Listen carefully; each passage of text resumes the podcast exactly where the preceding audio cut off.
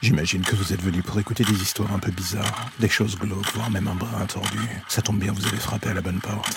Prenez votre lampe torche, faites attention où vous allez marcher, et n'écoutez pas les hurlements au loin pendant le voyage qui va suivre. Bienvenue dans l'ombre des légendes.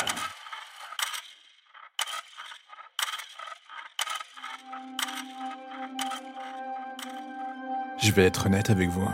Ce soir, j'ai tué ma femme. Pas parce qu'un démon me l'a demandé, pas parce que j'avais des pulsions meurtrières, ou tout un tas d'autres conneries qui existent dans l'esprit d'un narrateur malsain. Non, je l'ai juste tué par accident. Une dispute qui a mal tourné.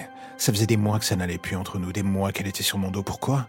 Peut-être parce qu'elle avait fini par découvrir pour ma secrétaire et moi.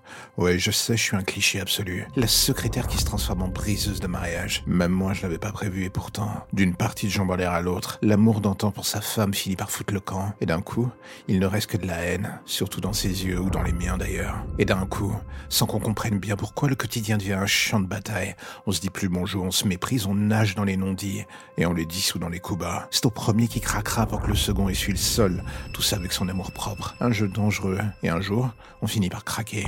Les insultes montent en puissance, la tension aussi. Et d'un coup, la gifle de trop. Ce mouvement qu'on n'avait pas prévu, mais dont la conséquence est immédiate. Je revois encore son visage au ralenti, affichant une incompréhension palpable. Tout cela alors qu'elle chutait en arrière dans les escaliers. J'ai bien voulu essayer de la retenir, mais elle m'a filé entre les doigts, un peu comme le reste d'ailleurs.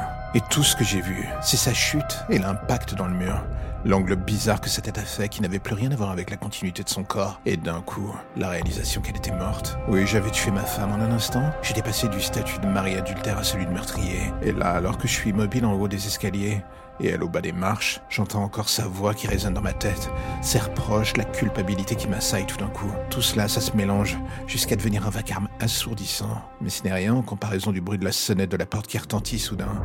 J'entends des coups contre celle-ci. La sonnerie retentit encore une fois. Et soudain, les mots que je n'attendais pas finissent par remplir l'atmosphère. Police, ouvrez la porte. Les voisins ont dû prévenir les flics en nous entendant nous disputer. Les coups retentissent à nouveau. Et là, d'un coup, je me vois mettre la main sur la porte et ouvrir, réfléchir à toute vitesse. Et d'un coup, dire en pleurant à l'officier devant moi. Je ne parlerai qu'en présence de mon avocat.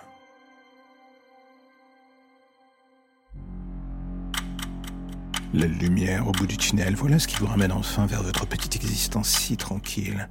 Plus d'ombre, plus d'histoire ou de légendes bizarres. Juste le quotidien qui revient frapper à votre porte en attendant de replonger d'ici demain matin vers de nouvelles zones pour le moins sombres. Vous avez déjà envie de revenir, je le sais. Mais patientez, chaque chose en son temps.